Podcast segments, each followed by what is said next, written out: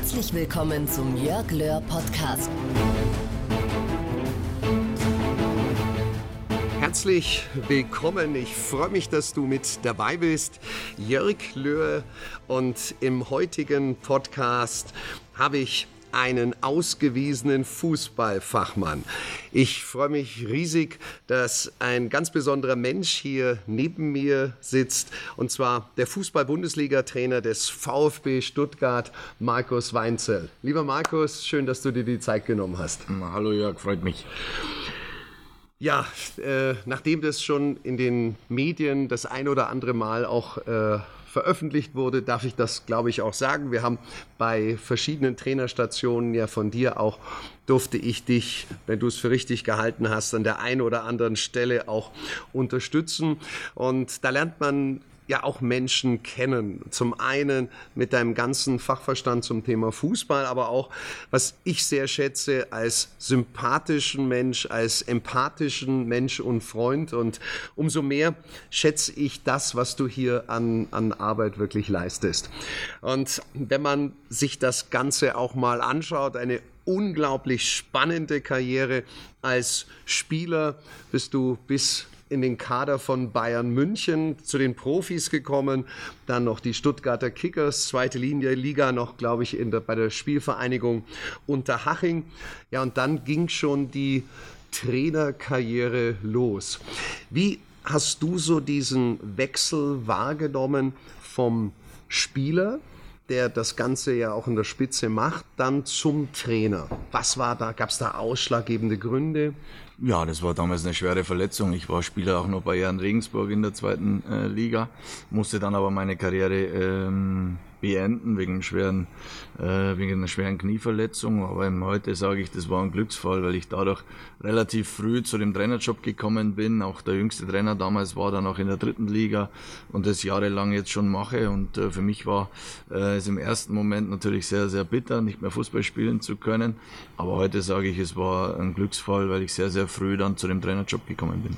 Und das ist manchmal verrückt. Natürlich trifft das einen, wenn man Profi ist und dann so eine Verletzung hat und dann mit der Perspektive von ein paar Jahren später erkennt man meistens, was das auch tatsächlich gemacht hat. Und ähm, war das für dich klar, dass du Trainer werden wirst? Oder gab es da auch den einen oder anderen, der dir gesagt hat, mach das, du hast dieses Talent dafür?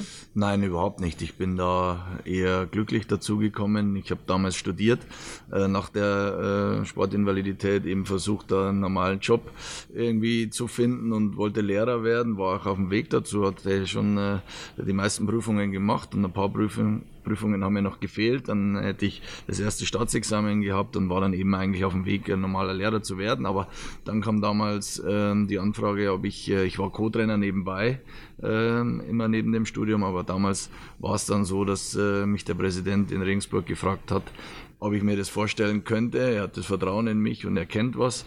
Und ob ich die letzten Spiele bis Weihnachten, das war November, ob ich die machen will und äh, habe ja gesagt. Das war sehr erfolgreich und dann durfte ich weitermachen bis zu Saisonende und äh, habe das dann zehn Jahre am Stück gemacht bis heute. Und ähm, ja, das war damals ein sehr glücklicher Moment. Und das ging ja rasend schnell. Du bist dann in den Trainerjob bei Jan Regensburg ja eingestiegen, hast sie gleich, glaube ich, im nächsten Jahr dann in die zweite Liga geführt. Und dann ging es ja schon in den nächsten Karriereschritt, als dann der FC Augsburg dich als, ich glaube, wer war vor, äh, vor dir Trainer? Jos Lukai. Luvokai. Und äh, dann dieses Erbe anzutreten und dann eine Erfolgsstory bei Augsburg mitzugestalten. Für viele, die es nicht wissen, 2013, 2014 bist du auch Trainer des Jahres geworden, von der Vereinigung der Vertragsfußballspieler gewählt vor so kleinen Trainergrößen wie Pep Guardiola, der damals Meister wurde und Vizemeister wurde äh, Jürgen Klopp. Also ich glaube, das zeigt auch, was du da für eine qualitative Arbeit geleistet hast.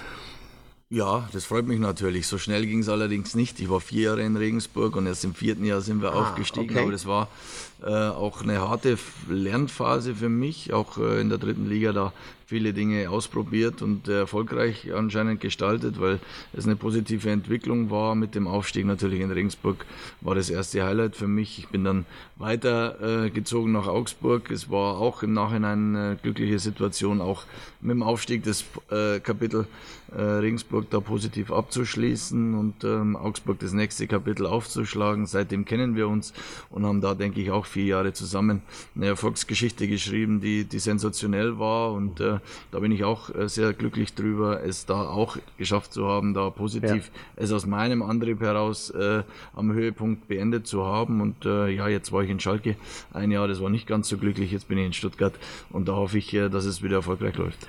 Und das war ja auch äh, kein, kein leichter Einstieg hier in, in Stuttgart, als du dazugekommen bist. Äh, man hat ja auch, glaube ich, keine Zeit gehabt, dass du die Mannschaft vorbereitest, weil du bist ja in einer schwierigen Phase reingekommen, dann die, die ersten Siege. Und wie ist jetzt das so das Gefühl von dir vor der Rückrunde? Ja, sehr positiv, aber die ersten Spiele werden es dann zeigen. Gefühl mhm. ist immer das eine, aber die Ergebnisse zählen. Äh, ist auch klar, dass ich äh, mir bewusst war, eine schwierige Situation zu übernehmen. Mit Tabellenplatz 18 sind wir da äh, nicht äh, gut ausgestattet gewesen. Jetzt ist der 16. Tabellenplatz. Das ist auch noch nicht so viel besser, aber wir haben es in der eigenen Hand, in der mhm. Liga zu bleiben. Der Verein ist sensationell in meinen Augen, hat sehr, mhm. sehr viel Tradition und, und riesige Fans und äh, super, super Atmosphäre im Stadion. Die mhm. Jungs, äh, die Spieler sind sich dem bewusst, auch der Schwere der Situation, aber auch das Besondere, um was es jetzt geht. Und ich habe äh, im Trainingslager vor allem eine sehr positive, harmonische Stimmung auch äh, erlebt und vor allem fokussierte äh, Spieler angetroffen, die alles gegeben haben. Und ich hoffe, dass wir jetzt am Samstag äh, mit dem Spiel Mainz, dass wir da äh, anfangen ähm, zu punkten und zu gewinnen. Äh, ich glaube, hier drückt die ganz, nicht nur die ganze Region hier fest die Daumen, dass, dass dir mit der Mannschaft das gelingt, gerade in der Rückrunde den Fokus nach oben zu richten und dann die Punkte entsprechend auch einzufangen. Wenn du Spieler jetzt vor dir hast, was ist dir wichtig von der Einstellung der Spieler? Was ist, äh, auf was legst du Wert, um zu sagen, das ist ein, ein Profi, wie ich es persönlich in meinem Wertemaßstab erwarte? Dass er täglich bereit ist, äh, sich zu quälen, dazu zu lernen und äh, sich zu fordern. Also alles, äh, um sich da so ausstattet, dass er fokussiert ist auf seinen Job und dass er seine Qualitäten eben abruft, dass er da äh, ehrlich mit sich und seinen Mitspielern umgeht und eben alles investiert und sich auch von Rückschlägen da nicht beirren lässt, sondern immer positiv ist und, und alles äh, im Sinne des äh, äh, Mannschaftsgeistes für den Erfolg tut. Und ähm, ähm, das ist mir wichtig. Jetzt bist du ja auch bekannt, dass du auch den Mut hast, junge Spieler auch zu integrieren. Und äh, wenn du jetzt junge Spieler vor dir hast und du gibst denen um in diesem harten, wirklich harten Alltag des, der, der Fußball-Bundesliga ein paar wichtige Tipps, was du ihnen aus deiner ganzen Erfahrung ans Herz legst. Was würdest oder was sagst du so jungen Spielern, was für ihre Karriere entscheidend ist? Dass sie sich bewusst sein müssen, dass sie ähm, Geschenk gerade leben, wenn sie da reinschnuppern dürfen. Äh, jeder will Fußballprofi werden und ähm, das sind Situationen, die man äh, nicht vergeuden sollte beziehungsweise nutzen muss und äh, dementsprechend auch agieren sollte. Und äh, da erlebe ich häufig, dass äh, viele aus dem Talent zu wenig machen und ähm, es irgendwann dann bereuen. Deswegen kann ich jedem nur ans Herz legen, da ähm, den Kopf einzuschalten und äh, täglich täglich an dem Großen zu arbeiten, nämlich Fußballprofi zu werden und äh, äh, das Talent vollkommen auszuschöpfen. Und da, also da kann ich das auch nur unterstreichen. Jetzt war es bei mir nur Handball in Anführungsstrichen. Das ist sicherlich finanziell eine ganz andere äh, Liga. Aber äh, ich muss auch sagen, man, man merkt oft erst danach, welches Privileg man wirklich hatte, sein Hobby zu leben, äh, Zuschauer als Fans, wirkliche Fans zu haben. Das ist ja nochmal in den Stadien eine ganz andere Dimension. Und das ist schon phänomenal, wobei Handball jetzt auch gerade mit der Weltmeisterschaft, da geht ja auch äh, unglaublich die Post ab, da ich mit der Mannschaft auch arbeiten durfte. Ich hatte das jetzt gerade äh, vorgestern in Berlin erlebt. Also diese Euphorie, die dort in der Halle war, das, das ist schon äh, wirklich begeisternd. Hm, gibt es etwas, was du zwingend von einem jungen Spieler verlangst, wenn er bei dir dabei sein will? dass er diszipliniert ist. Ich denke, das sind die Selbstverständlichkeiten, die Tugenden an, an den Tag zu legen. Aber nochmal, wichtig ist für mich, dass er äh, an seinem Ziel arbeitet und dass er sich einordnet, die Rolle erkennt und äh, eben versucht, äh, ja, das Bestmöglichste herauszuholen. Mhm. Äh, jetzt mache ich mal einen Schritt zurück. Was, was war eigentlich äh, der ausschlaggebende Grund, dass du zum Fußball gekommen bist? Gab es da vom gab es das vom Elternhaus. Also bei mir waren es, meine Eltern waren im Handball aktiv und da war es fast schon naheliegend, dass ich zum Handball dann ja. irgendwann kam. Ja, gab es bei, bei, dir da was? Bei mir war es auch so, mein Vater war Spieler mhm. ähm, in der Bayernliga damals, war die dritthöchste Liga mhm. und äh, ich war von äh, ganz klein immer auf dem Fußballplatz und habe eigentlich, äh, äh wenn es ging, auch Fußball gespielt und mhm. von mir äh, war der innere Antrieb immer riesig und ich wollte gar nichts anderes machen als Kind. Von daher war es immer nur die Frage, ob ich das schaffe oder nicht. Der Wille, äh, der war bei mir riesig und hat mich auch irgendwo dahin gebracht, weil vom mhm. Talent her oder von meinen Fähigkeiten war es okay, aber ich war mit Sicherheit nicht über den Dingen gestanden. Ja, und dann ist ja spannend, nicht nur, wie gesagt, als Spieler diese Karriere zu haben, sondern direkt auch im Anschluss eine, eine tolle Trainerkarriere hinzulegen. Wenn du so auf, auf deine Stationen zurückblickst, was ist dir da so ganz besonders im, im Kopf?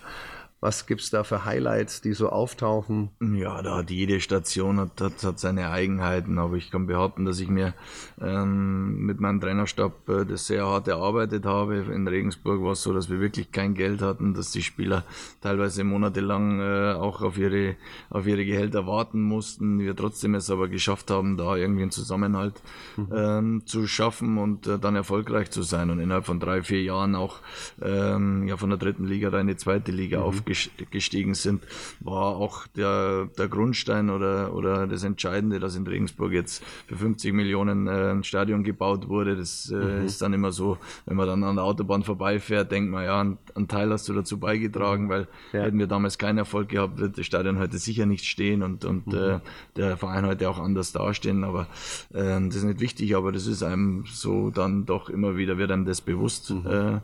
Wenn man sich drüber unterhält und, und Augsburg auch. Es war eine Geschichte von ganz unten bis, äh, bis äh, nach Liverpool in, in die Euroleague. Was, Unglaublich, was, oder? Selbst was, einen Film, glaube ich, hat es drüber gegeben. Ja, das stimmt. Ähm, es war aber eine, eine Fügung glücklichster Umstände und, mhm. und haben sich wirklich viele Leute zusammengetroffen oder sind zusammengetroffen, die, die da unheimlich gut zusammengearbeitet mhm. haben und wo ein Rädchen ins andere gegriffen hat und man sich ständig da verbessert hat und ähm, das Ganze so weiterentwickelt wurde. Natürlich hat es da auch Rückschläge gegeben, mhm. aber gerade da eben immer wieder an dem Ziel dann dran zu bleiben und weiter, weiter zu arbeiten, das war der Erfolgsfaktor. Und äh, ja, so, so glaube ich, muss es auch sein, weil wenn du äh, Rückschläge nicht wegstecken kannst und mhm. da immer zielstrebig weiterarbeitest, dann mhm. hast du auch keinen Erfolg.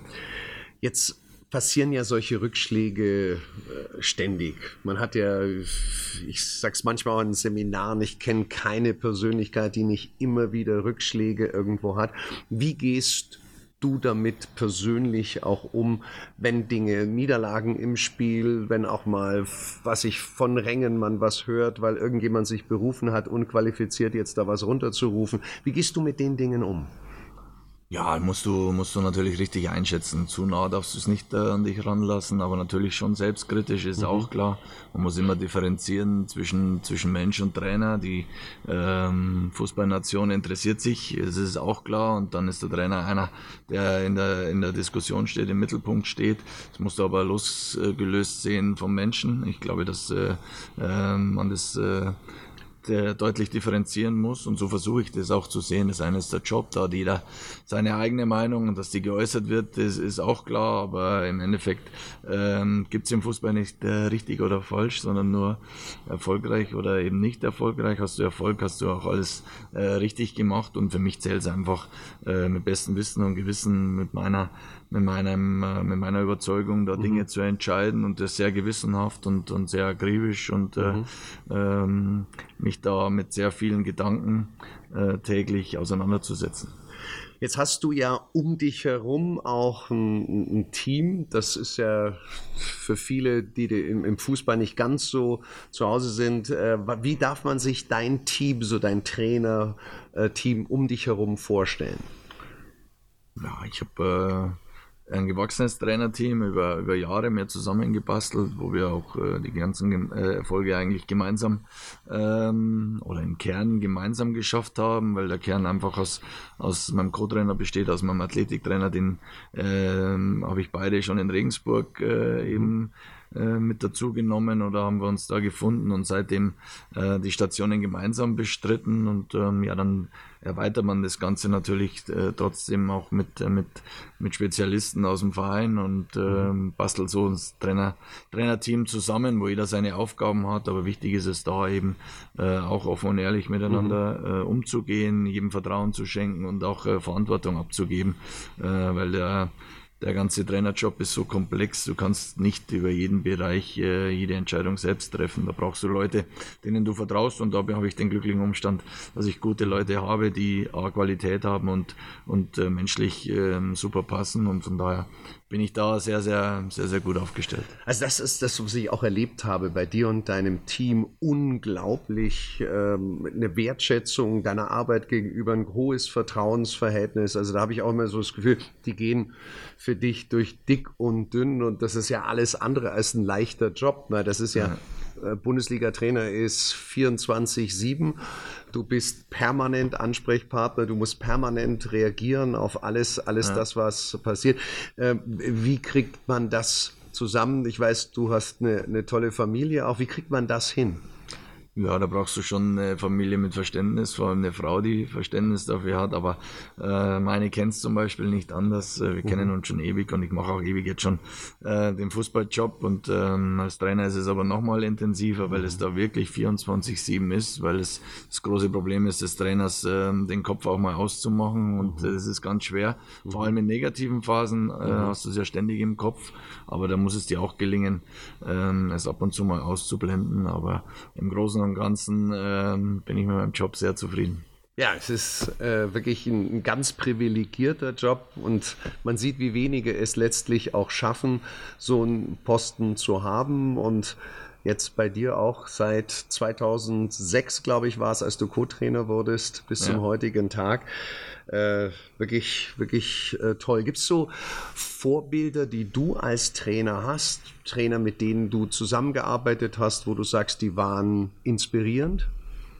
Ja, wie gesagt, ich war ja schon sehr früh Sportinvalide und habe äh, in, den, in den Jahren als Spieler hoffentlich äh, unbewusst die, die großen Trainer da äh, beobachtet, weil bewusst habe ich nicht an den Trainerjob gedacht mhm. und äh, mir auch nichts, nichts abgeschaut, sondern ich habe ähm, ja, Spieler gedacht und da denkst du nicht an Trainerkarrieren, sondern da denkst mhm. du von Tag zu Tag, äh, wie kann ich besser werden oder wie kann ich Spiele gewinnen. Und dann äh, war es schon so, dass ich große Trainer auch bei Bayern äh, erlebt habe mit Trapattoni oder mhm. auch Ottmar Hitzfeld, wo du äh, schon jetzt im, im Rückblick dir viele Dinge da auch äh, abschauen kannst und natürlich erlebt man viele Trainer äh, im Alltag in den Bundesligaspielen und man schaut sich immer äh, irgendwo was ab, auch wenn es unbewusst ist oder wenn es äh, die bewusste Entscheidung ist, so will ich es nicht machen oder so will ich nicht sein, dann lernt man trotzdem dazu. Ich habe meine Auszeit vor allem äh, in dem einen Jahr, wo ich keinen Job hatte, genutzt, um, um anderen Trainern über die Schulter zu schauen, egal ob es Pep Guardiola war oder, oder andere äh, große, gute Trainer und ähm, da entwickelst du dich ständig weiter. Mhm. Wenn man jetzt äh, einen Pep Guardiola sieht, ja viele noch aus der Bundesliga aus seinen Tagen kennen, vor Manchester City bei Bayern München, äh, was, was macht ihn aus, aus deiner Sicht? Ja, er ist äh, besessen äh, vom, mhm. vom Fußball. Er ist äh, sehr akribisch, äh, hat wirklich ein sehr, sehr hohes taktisches Verständnis und vor allem kann er Spieler sehr gut einschätzen und Situationen sehr gut einschätzen. Seine Analysen äh, sind wirklich da, glaube ich, sehr, sehr detailliert und äh, äh, auch äh, bringt er die Spieler sehr gut weiter dadurch. Mhm. Und äh, ich glaube, das ist seine, seine große Fähigkeit und er, er ist begeistert von, von dem Job und vom Fußball und äh, das spürt man auch, wenn man mit ihm spricht. Mhm. Ich glaube auch, äh, wie du sagst, äh, das sieht man ja am Spielfeldrand besessen mit glaub, wahrscheinlich einem unglaublich hohen Selbstvertrauen, was ihr aber, glaube ich, alle haben müsst, wenn ihr da bestehen wollt in diesem Wahnsinnszirkus der, der Fußball-Bundesliga. Wie würdest du deinen Führungsstil bezeichnen oder was ist dir wichtig, wenn du dein Team, deine Mannschaft führst? Ja, da gibt's jetzt nicht äh, die eine Herangehensweise, sondern ich äh, versuche mich in Situationen hineinzufühlen, äh, in die Spieler hineinzudenken und äh, vor allem einen guten Draht mit den Spielern zu haben, zu entwickeln, äh, weil es ja nur gemeinsam geht und da dann natürlich auch die, die kumpelhafte Seite irgendwo mal zu haben, aber auch der Chef zu sein und Dinge vorzugeben. Ich glaube, ohne das geht's nicht, aber irgendwo die Mischung zu finden. Aber mir ist es wichtig, immer offen und ehrlich gerade mit den Spielern umzugehen mhm. und situativ hoffentlich immer richtig oder meistens richtig mit einem gewissen Fingerspitzengefühl dann äh, Dinge anzusprechen oder Situationen zu lösen. Ich glaube, das ist auch wichtig für, für Führungspersönlichkeiten, weil es gibt ja keine Garantie. Du musst es aufgrund deiner Erfahrungen, aufgrund deiner Möglichkeiten, musst du den Mut haben, die Dinge wirklich umzusetzen, eventuell nachzujustieren, mhm. um möglichst den Hafen dann anzuschippern, den, den man dann auch wirklich haben möchte. Jetzt haben wir gesagt 24 mal 7 und ich kenne es noch aus meiner sportlichen Zeit und als Spieler hast du ja dann noch mehr Zeit als als Trainer. Weil, äh, heute hier am Donnerstag, äh, da läuft schon die ganze Vorbereitung, die ist ja für euch schon abgeschlossen fürs nächste Spiel. Wie darf man sich jetzt morgen den Vortag vor einem Spiel, wie darf man sich den vorstellen als jemand, der nicht in, dem, in der Materie drin ist? Ja, die Arbeit ist leider noch nicht hundertprozentig äh, getan. Es müssen Entscheidungen noch getroffen werden. Es müssen noch ein paar Videos vorbereitet werden vom Gegner und auch unsere eigenen. Das werden wir morgen Vormittag äh, machen und äh, Nachmittag ist Training. Dann geht's ins Hotel und dann gibt's den ganz normalen Ablauf mit Teamsitzungen und äh, zielgerichtet. Was, wenn ich da mal fragen darf, was ja. ist denn ein normaler Ablauf? Weil das ist ja spannend an so einem Bundesliga-Spieltag. Äh, wie, wie, wie darf ich mir das vorstellen? Ja. Also vorm äh, Spiel sind ja normalerweise äh, zwei Sitzungen offensiv-defensiv äh, von der eigenen Mannschaft und natürlich dementsprechend auch vom Gegner, wo wir auf der Mannschaft präsentieren. Dann ist es so, dass du ein Abschlusstraining hast, einen Tag vorher, gehst dann ins Hotel, hast dann ähm, Einzelgespräche am Abend oder eben nochmal Zeit mit deinem mit deinem äh, Trainerteam dann Dinge zu besprechen. Da werden normalerweise die letzten Entscheidungen getroffen, wer spielt oder äh, wie gehen wir es an, offensiv, defensiv. Einfach äh, die, die Besprechungen dann auch nochmal vorbereitet für den Spieltag. Und da sind es zwei, äh, wo wir äh, Standardsituationen nochmal besprechen, wo wir die Aufstellung bekannt geben.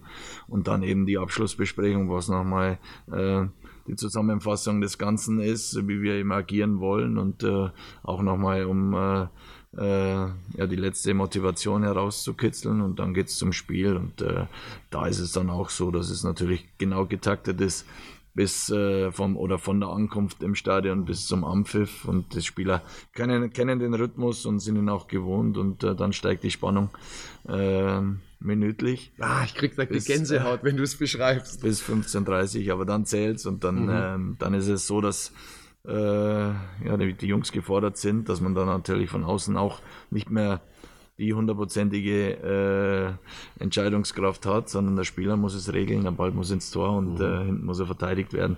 Da hat man dann das Vertrauen in die Mannschaft und in mhm. die Spieler und äh, ja, so, so hofft man dann, dass man alles getan hat, um in den 90 Minuten dann erfolgreich zu sein. Toll. Jetzt sagst du, du, ihr habt viele Gespräche. Das, was die Wirtschaft, da hinkt sie ja meines Erachtens dem Spitzensport hinterher, Thema Diversity, ne, verschiedene Nationen in einer, einem Team, in einer Mannschaft, in einem Unternehmen integriert, da ist ja der Fußball um Längen voraus.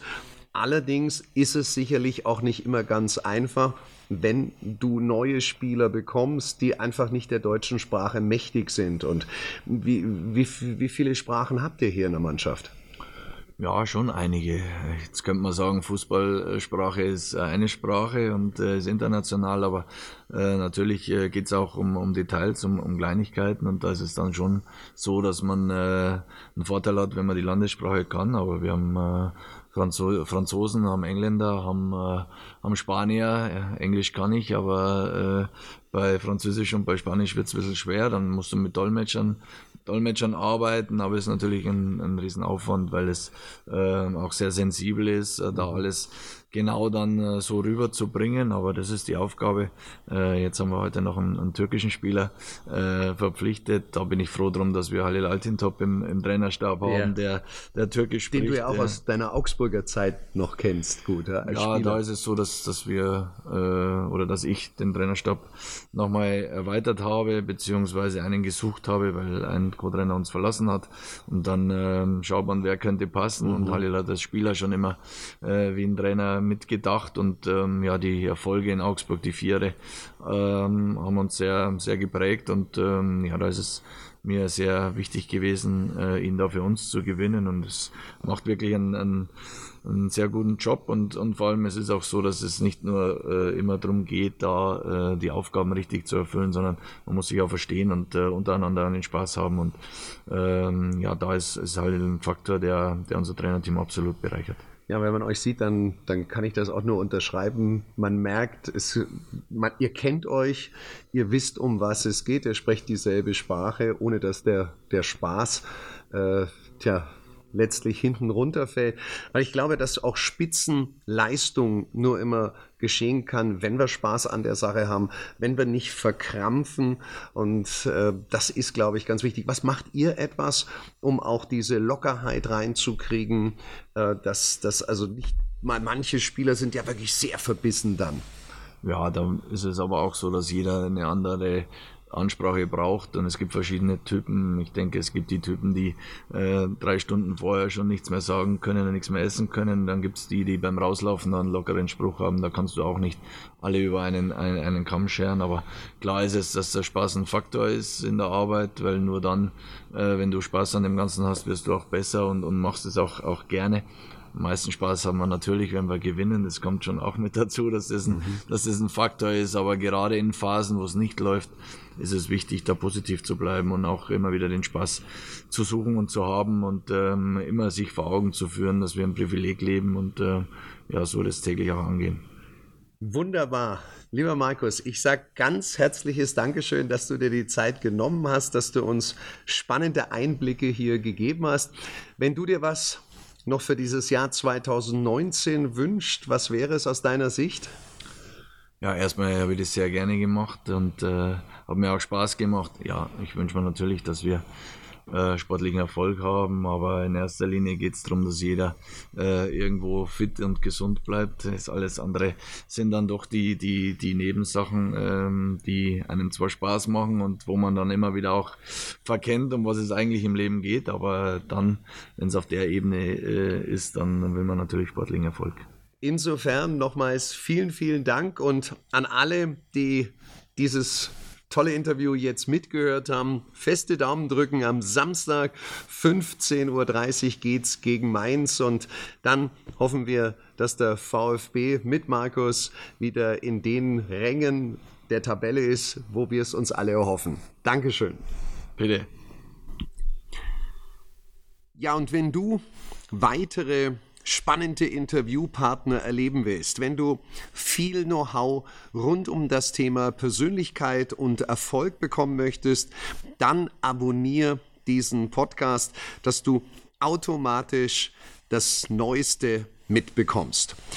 Und wenn du jemand im Kopf hast, wo du sagst, ja, das ist spannend, interessant für ihn, das würde ihm helfen, dann würde ich mich freuen, wenn du diesen Podcast auch teilst und anderen Menschen dabei hilfst, einen Schritt nach vorne zu gehen.